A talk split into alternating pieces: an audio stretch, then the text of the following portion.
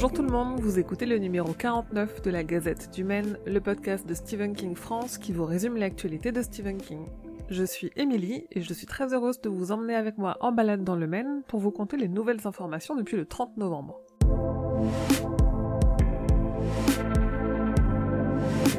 Le troisième livre de la série Gwendy a un titre. Après Gwendy et la boîte à boutons écrit avec Richard Kismar et La plume magique de Gwendy, écrit par Kismar tout seul, Gwendy's Final Task sera à nouveau coécrit avec King.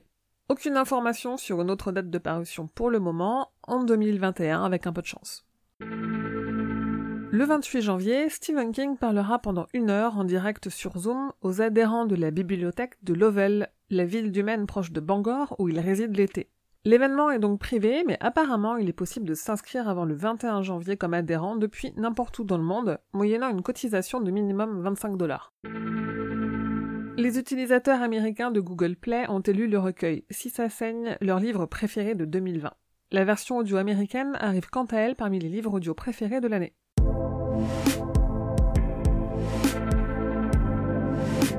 À l'approche de l'arrivée de la série The Stand, adaptée du Fléau sur CBS All Access, King a répondu à une interview pour le New York Times dans laquelle il donne son avis sur quelques-unes de ses adaptations télévisées, de ça à Le Fléau, en passant par les Tomic Knockers, Les Langoliers, La Tempête du siècle, Under the Dome.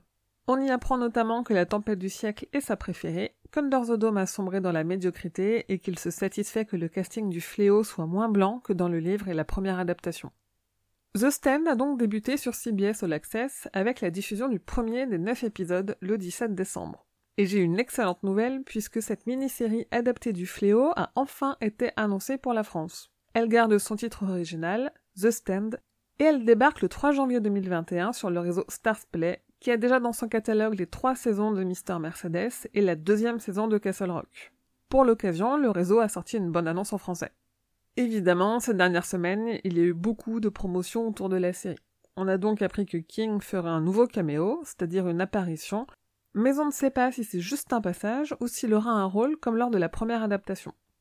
Évidemment, on a eu plein d'images, d'abord des photos promo personnage par personnage, mais aussi 14 photos rien que ça du premier épisode et Entertainment Weekly, qui a toujours beaucoup d'exclus, a partagé avec 24 heures d'avance les deux premières minutes d'apparition de Randall Flagg, interprété par Alexander Skarsgård. Ça ne spoil pas vraiment, mais ça commence à faire beaucoup d'images quand même. D'ailleurs, en parlant de Randall Flagg, on a appris que l'acteur Alexander Skarsgård a décidé de faire de l'homme en noir un personnage vulnérable, calme et silencieux, qui a aussi été décrit comme un Trump sexy par une des actrices de la série. Bref, tout ça pour dire que j'ai vu le premier épisode de la série et que j'en ai fait une critique sur le site, qui ne spoile pas l'histoire, mais qui dévoile quelques changements dont on était déjà au courant. Je ne dévoile pas grand chose, mais on n'a pas tous le même curseur de spoil, mais bon, normalement c'est ok. Aussi, puisque j'ai repéré quelques clins d'œil à d'autres œuvres de King, j'ai débuté mon traditionnel petit guide des easter eggs. Sinon, dans un autre registre, Shudder a diffusé l'épisode spécial de Noël de Creepshow le 18 décembre, une bande-annonce et une affiche ont été dévoilées à l'occasion.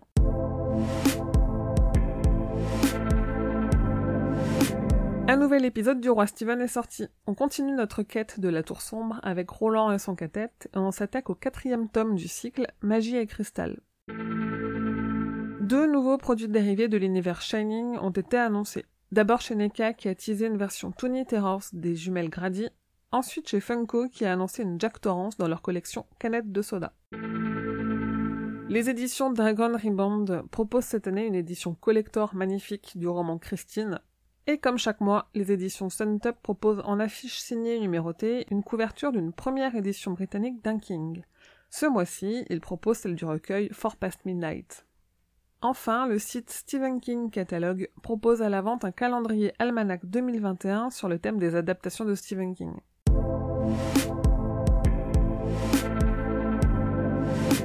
Côté agenda, n'oubliez pas que la série The Stand débarque en France le 3 janvier. Ce sera sur la plateforme Starsplay et si vous vous demandez comment y accéder, je vous ai tout expliqué sur le site.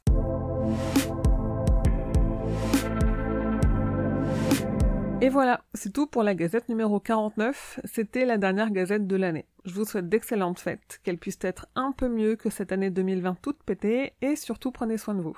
S'il vous reste un micro budget pour Noël, euh, pensez à moi et à l'association. Je fais tout ce travail sur le site, les réseaux sociaux et en podcast bénévolement et sur mon temps libre. Votre soutien, même un tout petit euro, permet à tout ça de continuer d'exister et à de nouveaux projets de voir le jour en 2021. En plus, maintenant, quand vous donnez des sous au Tipeee, il y a des goodies en contrepartie que je vous envoie moi-même. Aussi, si vous voulez soutenir la Gazette, vous pouvez tout simplement mettre 5 étoiles sur iTunes. C'est comme ça qu'elle remonte dans les résultats et qu'elle gagne un petit peu en visibilité. En tout cas, un grand merci à vous toutes et vous tous euh, qui m'avez suivi encore une fois cette année. La neuvième année de l'aventure Stephen King France. Et oui, bientôt 10 ans. Vos messages et vos retours chaque jour m'ont beaucoup porté cette année. J'espère que j'ai, à ma hauteur, un peu contribué à rendre la vôtre meilleure aussi.